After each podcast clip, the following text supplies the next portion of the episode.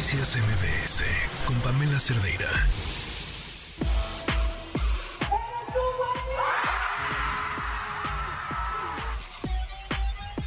Video.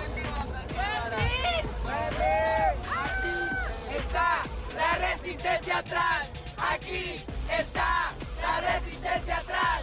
Aquí está. Y esas son solo algunas de las reacciones. El fenómeno sigue y ha levantado, bueno, esa emoción, ese furor para los ratings televisivos, que también es una cosa eh, que no tiene precedentes recientes, y, también un discurso de odio, que creo que es, es una reacción mm, por, por, por esperada, no quiero decir que sea normal ni que esté bien, eso es importante mencionarlo, pero creo también que gana lo que sucedió, es decir, Wendy votó.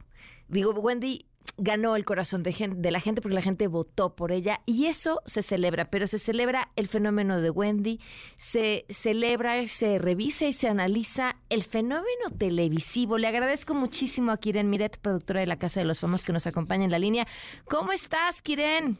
Hola, qué gusto saludarte. Me da mucho, mucho gusto estar aquí hoy contigo, con tu público, hablando de esta, de este formato espectacular de Endemol Shine Boomdog, la casa de los famosos México. Felicidades.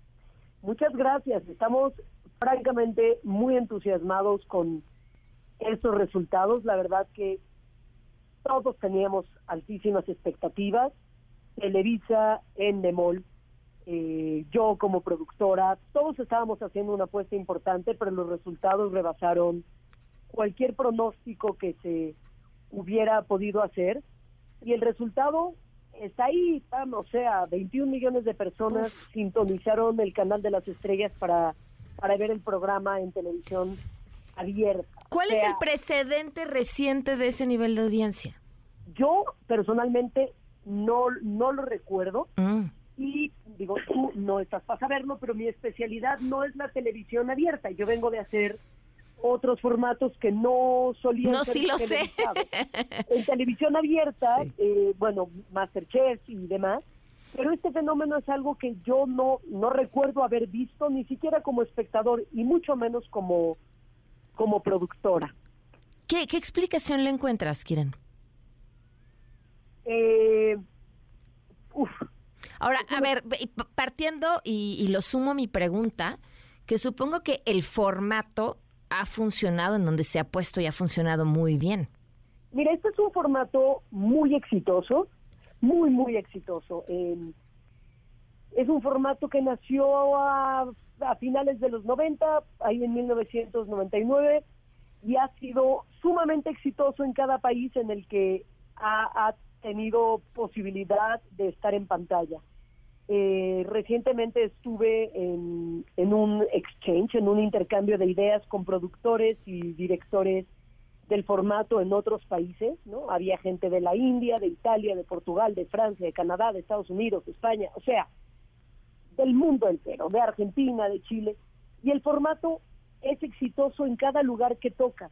En México vimos este formato de hace muchos, hace algunos años, pues, ¿no? Con una versión última, me parece, o la más reciente antes de esta, por ahí de 2016, si no me equivoco, no tengo el dato con precisión. Y ahora eh, Televisa y VIX deciden eh, traer nuevamente este formato a, a México. Este es un formato que hace habitualmente Telemundo. Telemundo ha hecho tres eh, temporadas para el público hispanoparlante de Estados Unidos. Y ahora se decide hacer una nueva apuesta en México, porque quizás recuerden que este formato, por ahí del 2000, eh, del principio de, la- de los 2000 anduvo dando vueltas también con muchísimo éxito. Ujú. Dejaron descansar el formato y le dieron ahora una nueva oportunidad. Y junto de la mano de Endemol, que es la empresa para la que yo trabajo, que es la casa productora y propietaria del formato, pues generamos estos números que tienen a todo el mundo anonadado. O sea, no solo en términos de audiencia, sino de votos. O sea, el, el domingo para la gran final hubo 40 millones de votos digitales ¿Qué? registrados. Es una locura. Solo Wendy eh, acaparó el 18%, eh, 18 millones de votos. Es una cosa demencial. Eh, y en el acumulado de toda la temporada, ahí me parece que hablábamos de 136 millones a lo largo de 10 semanas. Entonces, eh, algo que, que escuché en este intercambio de ideas del que te contaba ahora, era que alguien decía trust the format, confía en el formato. El formato bien ejecutado es infalible. ¿Y qué quiere decir bien ejecutado? Yo, yo te diría desde, desde mi posición como productora ejecutiva de este programa, un buen casting, una buena, eh, una buena narrativa, y con esto me refiero a algo que he escuchado mucho del showrunner, eh, Pali Alonso, es cuanto menos intervengan del exterior, los elementos externos, pues, mejor fluye el formato. Y a esto me mm. refiero no con que nosotros participemos activamente de las conversaciones, sino que cuantas menos interacciones procuremos, cuantos menos elementos externos metamos, el reality funciona con más naturalidad y de mejor manera porque tienes, piénsalo, a 14 personas, o a, Encerradas. a 16 o a 17, metidas en una casa, compartiendo espacio las 24 horas del día y dejando salir sus verdaderas personalidades, porque esto es algo que yo platico con frecuencia. Puedes sostener al personaje muy poquito tiempo, porque es imposible mantenerse ahí 10 semanas sosteniendo una persona que no eres. Y además compartiendo cuarto, baño, eh, regadera y siendo grabado las 24 Ese es un experimento social absoluto. Yo, yo así, así lo describo como el experimento social televisado más grande del mundo. Eh, ya lo decía Orwell en 1984, en, en esta famosísima novela, es este fenómeno social donde cuando pones a la gente bajo ciertas condiciones, la gente saca a relucir su verdadero carácter. Y aquí vimos a, unos participantes espectaculares, cada quien siendo quien es, y vimos a la gran finalista que México esperaba como la gran ganadora que fue Wendy. Ah, a ver, ahí, ese, la última parte con lo que me quiero ir. La gran finalista que México esperaba, ¿la esperaban? O sea, ¿a partir de cuándo notaron que ella iba a ser el gran personaje que México esperaba? Porque una mujer trans como alguien que se roba el corazón de los mexicanos. Es una novedad, una gran y agradable y feliz novedad, pero una novedad. Sí, mira, cuando arrancamos el programa, los personajes primero están en un pequeño aislamiento. Y entonces, pues yo me fui acercando a todos, los fui conociendo, y me era muy difícil pronosticar quién iba a ser el ganador del programa, ¿no? Desde mi perspectiva, desde sus personalidades, desde sus eh, propios rasgos. Y, siempre fallo, siempre digo, este va a ser el ganador y no termina haciéndolo. A veces es el primer eliminado, a veces el segundo. Y yo es solo un mero feeling, no tengo más elementos que eso.